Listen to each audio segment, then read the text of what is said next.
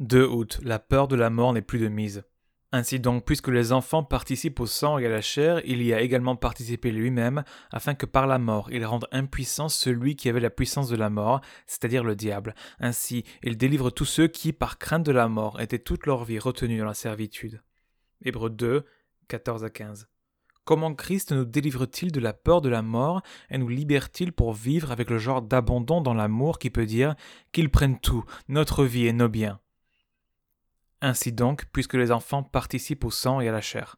Le terme enfant est tiré du verset précédent et fait référence à la descendance spirituelle du Christ, le Messie. Ce sont aussi les enfants de Dieu. En d'autres termes, en envoyant Christ, Dieu a particulièrement dans sa pensée le salut de ses enfants. Ainsi donc, puisque les enfants participent au sang et à la chair.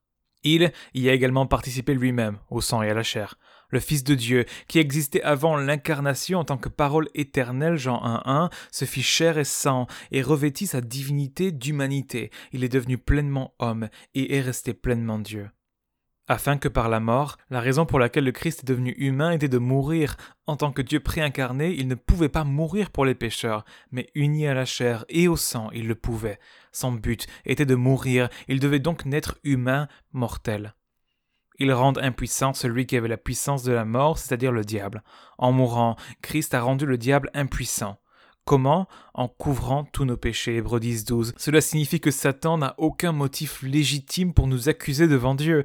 Qui accusera les élus de Dieu? C'est Dieu qui justifie. Romains 8, 33. Sur quel fondement justifie-t-il? Par le sang de Jésus. Hébreux 9, 14 et Romains 5, 9.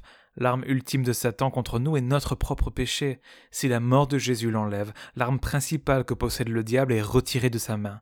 En ce sens, il est rendu impuissant. Ainsi, il délivre tous ceux qui, par crainte de la mort, étaient toute leur vie retenus dans la servitude. Ainsi, nous sommes libérés de la peur de la mort, Dieu nous a justifiés, il n'y a plus que la grâce future devant nous. Satan ne peut pas renverser ce décret, et Dieu veut que notre sécurité ultime ait un effet immédiat sur notre vie. Il désire que cette fin heureuse promise enlève l'esclavage et la peur du présent.